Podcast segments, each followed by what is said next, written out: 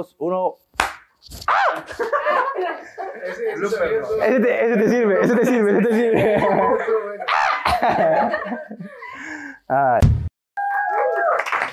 Hoy, hoy vamos a hablar de algo bien, bien bueno que se llama naturaleza, ¿verdad? Hoy vamos a estar hablando acerca de la naturaleza y quiero empezar con el pensamiento de que cada uno de nosotros tenemos como ese deseo de seguir la voluntad de Dios. Es la razón por la cual a veces vamos a la iglesia, es la razón por la cual a veces oramos. O, mejor dicho, nosotros como personas queremos hacer lo mejor para Dios. Creo que todos, inclusive los que no son creyentes, son personas que inclusive inconscientemente están pensando en intentar agradar a Dios de cierta manera.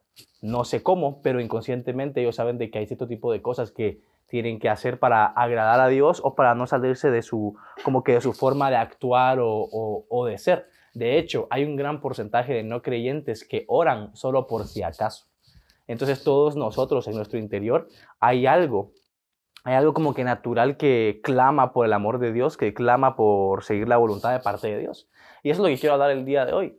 Pero la problemática que verdaderamente quiero tocar es de que cada uno de nosotros verdaderamente queremos, que queremos seguir a Dios, que verdaderamente queremos seguir a Dios, encontramos un problema. Y ese problema es de que nosotros no podemos o nos cuesta en cierto punto llegar a actuar como Dios quiere que actuemos. Por eso es de que a veces nos sentimos mal, por eso es de que a pesar de que tal vez ya aceptamos a Jesús en nuestro corazón, hay cierto tipo de cosas que aún nos cuestan. Y estamos como que intentando forzarlas y a veces nos sentimos como que no somos esa persona eh, que nosotros decimos que somos. De hecho, hay un gran porcentaje en la iglesia que se va de la iglesia porque se siente hipócrita.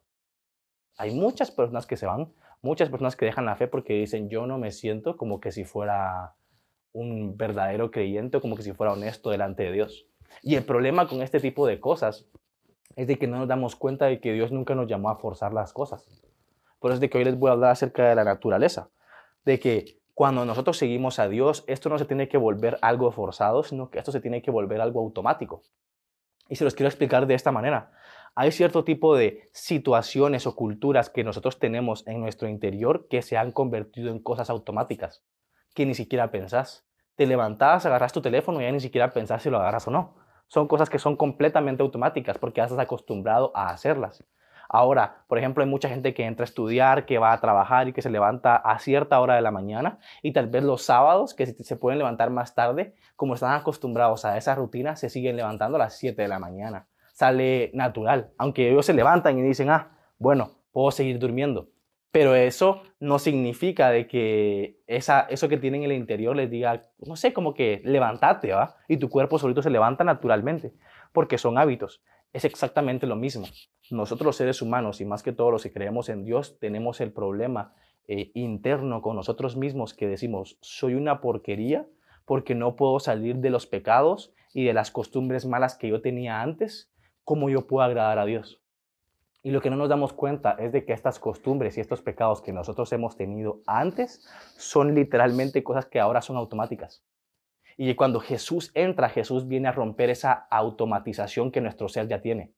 Lo que antes estabas acostumbrado a hacer con tus amigos, Jesús lo rompe. Lo que antes estabas acostumbrado a hacer cuando estabas solo, Jesús lo rompe. Lo que antes estabas acostumbrado a hacer cuando estabas eh, deprimido, Jesús lo rompe. Y ahí es donde tienen que empezar a entrar las cosas nuevas de parte de Dios y que al principio sí tal vez las vas a forzar. Tal vez al principio te cuesta hacer algo o mejorar en cierto tipo de situación, pero si lo haces una y otra vez se va a volver automático. Y esa es la, la, la, intención de parte de Dios para cada uno de nosotros, ¿verdad? Y este es el problema también. Siempre nosotros venimos y hacemos esta oración. En casi que cada oración de los cristianos hay algo que ellos dicen que es similar. Y va algo así le preguntamos a Dios cuál es el siguiente paso a tomar o le preguntamos que nos muestre qué es lo que tenemos que hacer. Como seres humanos que nosotros creemos en Dios, venimos y oramos y le decimos, Dios, ¿qué es lo que tengo que hacer ahora? ¿Cuál es el paso que yo ahora tengo que tomar? Y el problema en esta situación es que Dios no está interesado en lo que tú tienes que hacer. Así como nosotros nos sentimos malos porque no hemos podido romper estas cosas automáticas eh, malas costumbres o malas cosas que las hacemos automáticas desde hace mucho tiempo, de la misma manera, nosotros le decimos, Dios, ¿qué es lo que ahora tengo que hacer para cambiar y para que tú me veas bien? Es como, ¿qué es lo que hago? Le preguntamos, Dios, ¿cómo hago para salir de aquí? Dios, ¿qué tengo que hacer para mejorar mi vida? Dios, ¿qué tengo que hacer para aprender? O qué sé yo. Pero siempre nos enfocamos en el hacer. Pero Dios no está interesado en que hagamos algo, sino Él quiere convertirnos en alguien. Porque siempre lo que tú eres va, va, siempre lo que tú eres va a terminar hablando acerca de qué es lo que tú vas a hacer. Por ejemplo, Jesús era salvador mucho antes de salvar al mundo. El hecho de que Jesús haya salvado al mundo no lo convierte en salvador. Él ya era salvador, por lo tanto salvó al mundo. Igual cada uno de nosotros. Somos seguidores de Jesús. Somos hijos de Dios, ¿verdad? No tenemos que hacer algo para tener ese título o ese nombre. No sé si me estoy explicando, porque eso, ese algo ya lo hizo Dios con nosotros. Por ejemplo, tampoco tenemos que venir y poner 10 posts en Instagram para ser influyentes con las demás personas. Nosotros simple y sencillamente tenemos que ser nosotros y vamos a influir con las demás personas que están a nuestro alrededor. Yo siempre he dicho de que eh, en, en los formatos de iglesia siempre está la iglesia y hay grupos. Tal vez grupos de conexión, grupos de células, dependiendo qué iglesia sea la que eh, uno esté atendiendo, pero siempre hay grupos donde tal vez hay un líder y comparte la palabra. Y cuando este líder se convierte en líder, siempre hay un problema con ellos. Y el problema es de que ellos quieren que sus grupos se llenen. Y lo que hacen es de que cuando ellos al final de cuentas terminan siendo líderes, ellos empiezan a postear, a anunciar que ellos tienen un grupo en su casa donde hablan acerca de Jesús. E intentan llenar el grupo lo más que pueden. No está mal hacer eso, está bien que mucha gente conozca de Dios, pero no necesitas tener un título de parte de, tu iglesia o de parte de un líder o de parte de alguna institución para tú invitar a la gente a que venga a tu casa a escuchar de Jesús. Un verdadero líder no es el que, el que termina una academia de liderazgo o el que tiene un título de algo. Un líder es de que es una persona que simple y sencillamente influencia en la vida de los demás. Yo creo que no tienes que venir e invitar a mil personas para que vengan a tu grupo. Tú simple y sencillamente tienes que hablarle a esas mil personas acerca de Jesús y eventualmente y naturalmente van a venir a tu grupo. Si yo me pongo y le hablo a un montón de personas de parte de Dios simple y sencillamente por amor, ellos van a venir. Y cuando yo sienta el grupo va a ser. Porque yo estoy hablando de parte de Dios porque sale natural de mí. No sé si me estoy explicando. Cuando tú compartís de Jesús sin la necesidad o la presión de, ah, tengo que llenar un grupo, tengo que llenar una iglesia, el grupo crece. La iglesia aparece. Porque simple y sencillamente estás siendo tú. Pero cuando intentamos forzar las situaciones, no sucede. Cuando es verdaderamente genuino, sí sucede. Y la razón por la cual Jesús vino a morir por cada uno de nosotros es porque a Él le interesa que sea genuino, no que sea falso. Él no quiere que nosotros estemos constantemente esforzándonos y esforzándonos y que sea súper difícil para nosotros. Él quiere tener una vida con nosotros que sea natural, una vida tranquila, una vida que nosotros no tengamos que sentirnos como que manipulados. De hecho, es la razón por la cual nos dio el libre albedrío, para que nosotros como personas tomemos la decisión naturalmente de poder estar con Él. No sentirnos como unas marionetas que nos están controlando. Haz esto, haz lo otro. No, lo vas a hacer porque eres tú tú no tenés que hacer para ser hijo de Dios, sino que como tú eres hijo de Dios, vas a empezar a comportarte como tal. No sé si me explico. Y a veces intentamos ganarnos esos títulos de líderes, de hijos de Dios, de servidores, de predicadores, de pastores con lo que hacemos y olvidamos lo que somos. Y llega un punto donde estás tan afanado con todo lo que estás haciendo que te sentís un falso, porque sabes de que ese no eres tú. Y Dios no quiere que te sientas un farsante o un hipócrita. Dios quiere que te conviertas en esa persona. Ahora bien, eso, eso para convertirte eh, requiere un gran trabajo y un gran esfuerzo. Obviamente son todos los días que tú vas a estar constantemente conociéndote quién tú eres. Pero el problema de hoy en día es que nosotros conocemos más a otras personas que a nosotros mismos. Creo que tenemos que pasar más tiempo a solas con Dios y menos tiempo viendo lo que otras personas están haciendo porque intentamos ser como los demás, ¿verdad? Intentamos ver cómo los demás son con Dios, o cómo los demás son en sus profesiones, o cómo los demás son como líderes, e intentamos imitar la esencia de ellos y perdemos la nuestra. Y por lo tanto va a llegar un punto donde te vas a dar cuenta, esta no es mi esencia, este no soy yo, soy un fracaso, no me gusto. Y es exactamente lo que Dios no quiere que suceda. Lo que Dios quiere que pase en tu vida es de que tú puedas ser la persona que Él, te, que él diseñó que tú fueras y que cada uno de nosotros lleguemos hacia donde Él quiere que nosotros llegamos. ¿Por qué? Dios en la Biblia, Él le hablaba a Pedro y Él le decía a Pedro, Pedro, tú, vas a tú eres la roca de la iglesia. Y cuando le dijo, tú eres la roca de la iglesia, después de eso le dijo, vas a estar cuidando la entrada de los, de los cielos. Primero le dijo quién Él era y después le dio una asignación. Primero Dios te dice quién tú eres y después te pone a hacer. Por eso es de que tú no puedes servir en tu iglesia antes de saber quién tú eres en Dios. Por eso es que tú no puedes ponerte a hacer un montón de cosas antes de que tú sepas verdaderamente que Dios es tu Padre, que Dios es tu Señor, que Dios es tu Salvador. Hay un montón de personas que se me han acercado a mí y me dicen, Ludin, yo quiero cantar, Ludin, yo quiero servir, Ludin, yo quiero estar en esto, quiero estar en lo otro. Pero verdaderamente no creen en Dios. Verdaderamente no creen en quién Dios es para ellos y quién ellos son para Dios. Y, y, hablando de eso, ¿no creen que es un poco curioso el hecho de que nosotros constantemente estemos diciendo quién es Dios para nosotros? Y afirmamos siempre quién es Dios para nosotros. De hecho, Padre nuestro que estás en los cielos. Decimos, Él es mi Padre. Pero muy pocas veces nosotros le decimos, Dios, ¿quién tú quieres que yo sea para ti? ¿Quieres que sea un hijo? ¿Quieres que sea un siervo? ¿Quieres que sea un trabajador? ¿Quieres que sea... ¿Quién quieres que tú sea, que yo sea para ti? Creo que esa es una pregunta muy importante, porque conocemos muy, muy bien a Dios, inclusive a muchas otras personas, pero nos conocemos muy poco a nosotros. Yo creo que una de las mejores formas de poder honrar el nombre de Dios es decirle, Dios, yo soy, yo soy tu obra. ¿Quién quieres que yo sea? No qué es lo que yo quiero, es quién tú quieres que yo sea. Porque Dios sabe quién, es quién, quién eres tú. No sé si me estoy explicando. Entonces en la vida suceden dos cosas. Uno, le pedimos a Dios que supla todas nuestras necesidades. Siempre, en las oraciones. Dios suple toda mi necesidad. Dios suple esto, suple lo otro. Suple mis necesidades. Y lo segundo es de que le preguntamos siempre a Dios, ¿qué hacer? ¿Sí o no? Decimos, Dios, danos el pan de cada día. Dios, llévanos hacia tu voluntad. ¿Qué es lo que hacemos ahora? ¿Cómo yo puedo avanzar en la vida? Son las dos cosas que nosotros le decimos a Dios. Pero el problema es de que nunca le preguntamos a Dios qué tipo de personas tenemos que ser nosotros. Y la verdad es que si tú no sabes quién tú eres, mucho menos vas a saber qué es lo que necesitas. Y si no sabes quién tú eres, tampoco vas a saber qué es lo que tienes que hacer. Y estamos constantemente atrás de qué es lo que debo hacer para poder llegar a tal lugar. ¿Tú sabes quién tú eres? Porque Cristiano Ronaldo sabe que es futbolista. Y por lo tanto él no se va a vestir con un tacuche, con una corbata y va a ir a trabajar así. Él se va a tener que poner unos shorts, unos zapatos de hacer ejercicio y una camisa y va a ir al gimnasio. Porque ese es su trabajo, porque él sabe quién es. Y nosotros a veces estamos delante de Dios diciéndole, Dios, ¿qué es lo que tengo que hacer? Dios te dice, primero averigua quién tú eres en mí. Porque no todos están en la puerta del, del cielo como Pedro lo está. No todos están en tu posición, no todos tienen tu llamado, no todos tienen lo que Dios tiene para ti. No sé si me estoy explicando con lo que estoy diciendo. Por eso es de que lo más importante para nuestra vida no es lo que hacemos ni lo que pedimos, sino quiénes somos. Igual con Dios, no es lo que Él hace en nuestra vida, ni es lo que Él está haciendo alrededor, sino es quién Él es. Él no hace amor a nosotros, a ninguno de nosotros, y Él no nos da amor. Él simple y sencillamente es amor y todo lo demás viene porque fluye por Él.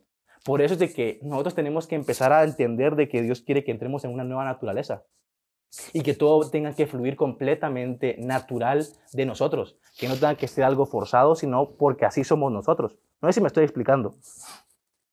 Entonces, a esto es lo que se refiere la Biblia al decir que nosotros tenemos una nueva identidad en Cristo, de que ahora nuestra naturaleza cambia para siempre, que ya no somos los mismos de antes, que nuestros hábitos y todo lo que hacíamos automáticamente antes, ahora es diferente, ahora cambia, ahora ya no es como antes.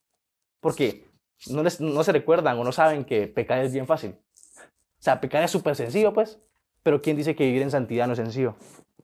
Es porque estamos acostumbrados a vivir en una naturaleza que no es la que Dios diseñó para nosotros. ¿Qué pasaría si nos acostumbráramos a vivir en la naturaleza que Dios diseñó para nosotros? El vivir en santidad sería fácil. Pero tenemos que comprender que Dios quiere que sea algo natural y no forzado. Entonces nosotros tenemos que dejar de ver a las demás personas y empezar a vernos a nosotros. Dejar de buscar inclusive a Dios en otras personas y empezar a buscarlos a través de nuestra persona. Y ahí es donde vamos a encontrar quiénes somos y quién es Dios. Y cuando encontramos eso, nuestro camino va a ser muchísimo más fácil, muchísimo más rápido y muchísimo mejor. ¿Verdad? Entonces, ¿todos están aprendiendo hoy o no? Sí. Ah, me llega. Entonces, eh, esto es bien interesante ¿Cómo nosotros llegamos a lograr esto? Porque lo que yo quiero que hoy aprendamos cada uno de nosotros acá es de que podamos vivir en una verdadera naturaleza y que no sea forzado. Yo creo que el creer en Jesús, el seguir a Jesús no es algo forzado, sino que es algo natural. No es algo que tienes que hacer fake delante de tus amigos. ¡Hala, sí que difícil ser cristiano! O sea, no, simple y sencillamente lo sos. Es como un perro es un perro y es un perro, y un gato es un gato.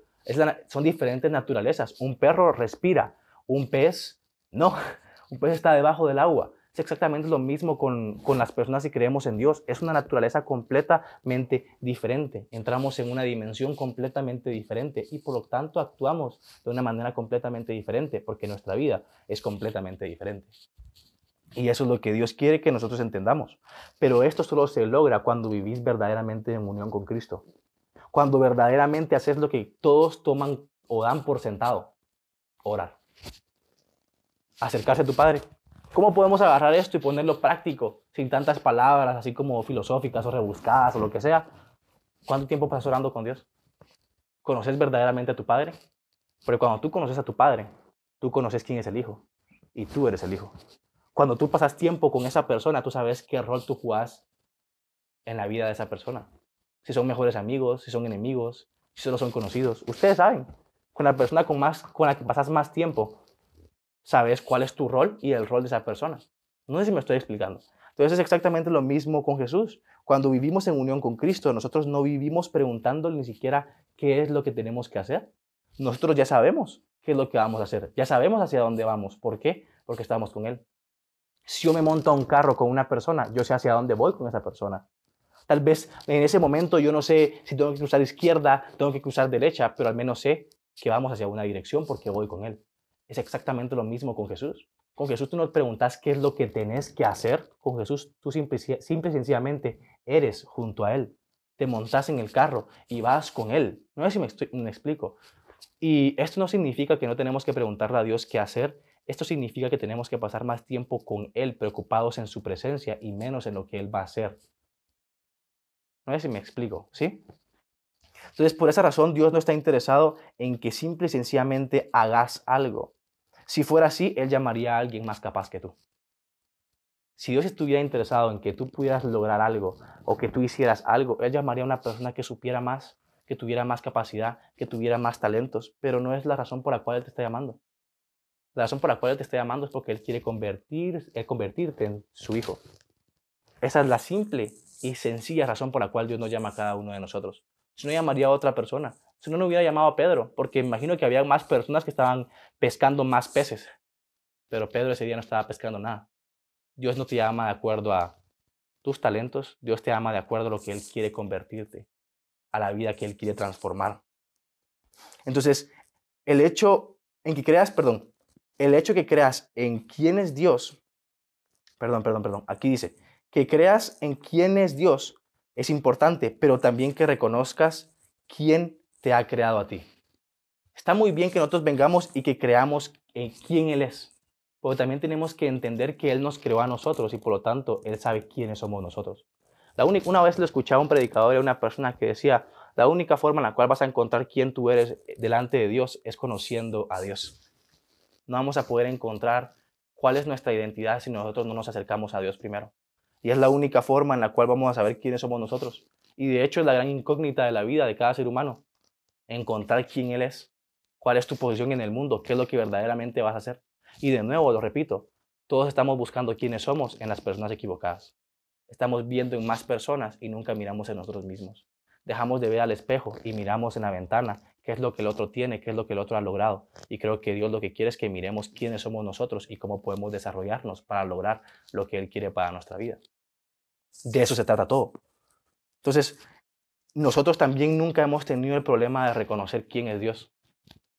¿Verdad? Si no dijéramos ese ser luminoso, esa persona, esa, ese santo o lo que sea, nosotros siempre decimos Dios. No tenemos problema con reconocer quién es Dios, que es santo, que tiene la gloria, que tiene la honra, pero sí tenemos problemas reconociendo quiénes somos nosotros. Me he dado cuenta muchas veces también que hay cosas que Dios pide que hagamos para Él, que en realidad son más para nosotros. El hecho de que vayamos a la iglesia no solo es porque Dios quiere que sea Él mismo adorado por nosotros, sino porque nosotros necesitamos la adoración. Porque en medio de la adoración tú sos sanado, en medio de la adoración tú encontrás libertad, en medio de la adoración encontrás amor, encontrás propósito. Y de hecho vas a la iglesia para tú recibir una palabra. Por eso es de que hay muchas cosas que Dios puso en la tierra que nosotros debemos hacer no por Él, sino por nosotros. De hecho, la razón por la cual nosotros oramos no es porque Dios necesite nuestra oración, es porque nosotros la necesitamos. Nosotros necesitamos la oración hacia Él. Entonces, todo lo que Dios te pide, al final de cuentas, no es por Él, es por ti. Porque tú lo necesitas más que cualquier otra persona y más que Él. Todo lo que Él creó en el universo y todo lo que Él te pide que tú hagas no es una obligación, sino que es una oportunidad para vivir una vida en libertad, para vivir una mejor vida. Por eso es de que no es algo obligatorio, sino que es algo que se decide. Es algo que tú quieres, es algo que tú deseas. Y no debería ser que sea difícil que nosotros mismos podamos reconocer quiénes nosotros realmente somos. No debería ser así, porque Dios te diseñó con una forma en la cual tú puedas estar profundamente conectado con Él. ¿Sabían eso?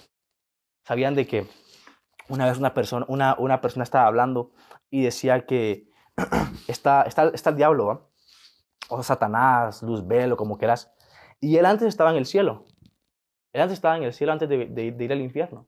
Y lo interesante es de que él era el único que tenía acceso a Dios, en el sentido de que todos los ángeles y todos los que estaban debajo de él, que querían comunicarle algo a Dios, tenían que primero decírselo al diablo para que el diablo se lo transformara o, le, o pudiera traducir lo que ellos estaban diciendo de una manera en la cual Dios pudiera entender porque Dios es, una, es, una, es un ser demasiado poderoso que no cualquiera le puede hablar. Es como cuando le dice a una persona, a la mano vos nunca apareces porque siempre estás bien ocupado. Es igual Dios, es, una, es un ser muy ocupado. Es un ser que no tiene acceso a, no tiene un acceso tan fácil para todas las personas, o no tenía, porque desde que Jesús vino ahora todos tenemos acceso a Él. Pero el punto es el siguiente, el punto es de que Luzbel era la única persona que podía traducir todo lo que los ángeles querían decirle a Dios. Si los ángeles querían adorar a Dios, primero tenían que decirle a Luzbel qué iban a decir, cómo lo iban a hacer para que Luzbel, lo que ellos dijeron, lo dijera él. No sé si me explico. Es como que yo viniera y le dijera a una persona, eh, yo quiero hablar con el presidente de los Estados Unidos, pero no puedo. Entonces, ¿cuál es el recado que le voy a dejar? Le voy a decir, mire, quiero tener una reunión con usted tal y tal día, eh, y si no se puede, le voy a decir que lo que quiero es que haga y apruebe tal ley, por ejemplo. ¿Y a quién se lo voy a decir? A su secretaria. Y su secretaria va a ser la que le va a hablar al presidente. Es exactamente lo mismo con Dios y con Luzbel. Y lo que pasaba era que en la forma en la cual él comunicaba eso era con adoración. La, forma en la cual él venía y, y, y, y, agarraba lo que los ángeles y que todos demás, los demás seres querían comunicarle a Dios era con adoración. Y por eso es de que en la Biblia dice que él supuestamente tenía una panza como de tambor las, eh, y, bastantes, bastantes como que instrumentos en su cuerpo, que él podía producir música. Y era la forma en la cual él se, se comunicaba con Dios. Y cuando viene eh, y él se revela delante de Dios, sucede algo bien interesante. Viene él y Dios lo tira a la tierra. En la Biblia dice que él cae en la tierra y él se, se cae en el polvo y se riega en todo el polvo. Y eso fue antes que el ser humano fuera creado. Y después cuando Dios viene y crea al ser humano, lo crea del polvo. Entonces cuando nos crea a nosotros, a nosotros nos crea con manos, que son instrumentos, eh, ¿cómo se llama? De percusión. Una boca, que es un instrumento de aire y de cuerda. Nosotros fuimos creados también para la adoración. Significa que nosotros somos los, los seres que diseñados para tener un contacto pleno y profundo con Dios. Entonces Dios a cada uno de nosotros nos dio esa oportunidad que el diablo perdió. Y por eso es de que el diablo la tiene en contra de tu vida, porque él sabe lo que se perdió y lo que tú tenés, porque él sabe lo que tenía. Entonces, eso significa de que nosotros fuimos diseñados para estar con Dios. Tú fuiste diseñado para estar con Dios. Por eso es de que apartado de mí nada podéis hacer, dice la Biblia. Porque solo cuando tú estás cerca de Dios es cuando tú encontrás quién tú eres, tu propósito, y a, y a raíz de eso vas a saber qué es lo que tienes que hacer, cómo lo tienes que hacer, no sé si me estoy explicando. Y eso viene de una manera natural, eso no viene de algo forzado. No sé si me estoy explicando. Llega un punto donde sabes demasiado de, medicina, has pasado demasiadas cirugías que ya no necesitas leer el libro mientras estás en una, cirugía. No sé si me explico. Llega un punto donde sabes jugar ya eh, este juego de cartas, uno, donde ya no tenés que preguntar cuáles son las reglas, pues sale natural completamente. Es exactamente lo mismo tú con Dios llega un punto donde estás tan conectado con Él de que naturalmente sale todo lo que tú tienes que hacer. Y ese es el propósito de parte de Dios para nuestras vidas. No que hagamos algo, sino que seamos alguien. Y cuando nos convertimos en ese alguien, todo lo que hacemos es natural y agrada a Dios. Eso es lo que Dios quiere para nosotros, que seamos sus hijos naturalmente y no seamos forzados. Todos van conmigo, ¿verdad? Entonces nosotros no tenemos que llegar al punto de estar conectados, perdón, tenemos que llegar al punto de estar conectados y unidos a Dios, que lo que Él haga sea lo que nosotros hagamos, lo que Él diga sea lo que nosotros digamos y lo que Él vea sea lo que nosotros veamos. En la Biblia Jesús decía, yo no voy a hacer nada que no haya visto a mi Padre hacer. Entonces, ¿cómo tú vas a, saber, ok, cuál es mi estándar para comportarme allá afuera? ¿Qué era lo que Jesús hacía en la tierra? ¿Qué es lo que tú has visto que Jesús hace? Ese es tu estándar. Pero es que yo nunca he visto a Jesús. ¿Pasas tiempo con Él? ¿Hablas con Él? Yo sé que no puedo entrar a mi casa y decir una gran mala palabra en frente de mis papás, en frente de mis abuelos, en frente de autoridades o en frente de cualquier otra persona. Porque yo conozco a mis papás, a mis autoridades y conozco el ambiente en el cual yo estoy. No puedo venir y tratar de hacer cosas que no les van a, agradar a ellos. Es exactamente lo mismo con Dios. Tú llegas a conocer a Dios tanto porque vivís en una unión tan plena y profunda con Él que todo lo que haces sale natural. Si hay cosas malas que salen natural, naturales tuyas, es porque no has vivido en una unión muy profunda y plena con Dios. No significa que seas una mala persona, significa que Dios aún te está transformando. Dios aún te está convirtiendo en la persona que tú quieres que Él sea. ¿Y cómo te convertís en esa persona? Yendo con Él. ¿Cómo tú sos transformado? Yendo con Él. ¿Cómo tú sos construido? Yendo con Él. El secreto para vivir una vida natural y cerca con Dios eh, es estando cerca de Él. Eso es lo que Dios quiere. y esto es natural. Cuando Dios vive dentro de nosotros, lo que Él quiere es que hagamos y que vivamos naturalmente. Dios no quiere, y con eso termino, Dios no quiere que nosotros seamos robots. Dios no quiere que nosotros seamos marionetas. Porque si no, lo que Él hubiera hecho era crear a la humanidad con un pensamiento donde todos ya fuéramos capaces de entender cuál era su voluntad y lo que Él quería hacer en el mundo. Es como tú programas un robot, tú programas inclusive un perro para que, se, para que venga y que se siente cuando tú quieras, o que se pare o que se haga el muerto. Dios nos puede programar literalmente, pero Él no lo quiso hacer así. Él quiso que fuera a través de nuestra voluntad. Y cuando nosotros entramos en esa voluntad, decimos, ok, Dios, yo me voy a meter delante de ti, delante de tu presencia, y dejar de que su espíritu, que Él, su palabra, te empiece a transformar y que te vuelva un ser completamente diferente, que todo sale natural. Nunca se ha tratado acerca de que yo tengo que hacer para que Dios me acepte. Se trata de que yo soy aceptado de parte de Dios y por lo tanto yo voy a hacer. Es un fluir y es vivir de una manera en la cual Dios quiere que nosotros vivamos. Esto no se trata acerca de una religión. Es esto lo que tienes que hacer. A, este lugar tenés que ir. No puedes hacer lo otro. Y que aquí y que allá. Nunca se trató de eso. Se trató acerca de vivir una vida verdaderamente libre. preguntarle a un perro si no es feliz. Preguntarle a un ave si no es feliz. Preguntarle a un pez si no es feliz. Todos tienen límites. Los, los peces no pueden salir del agua. Los perros no pueden meterse al agua. Las, las aves no pueden quedarse mucho tiempo en el suelo porque pueden venir otros animales y se los comen. Todos tienen límites. Todos tienen, todos tienen reglas para poder vivir, pero ellos viven felizmente porque ellos viven en la naturaleza. Dios nunca nos diseñó que nos alejáramos de la naturaleza. Dios diseñó que siempre estuviéramos dentro de la naturaleza. Y los quiero dejar con este pensamiento. El deseo de Dios para nosotros es de que nuestra vida sea una vida natural y no forzada. Así que eso fue inusual, mucha,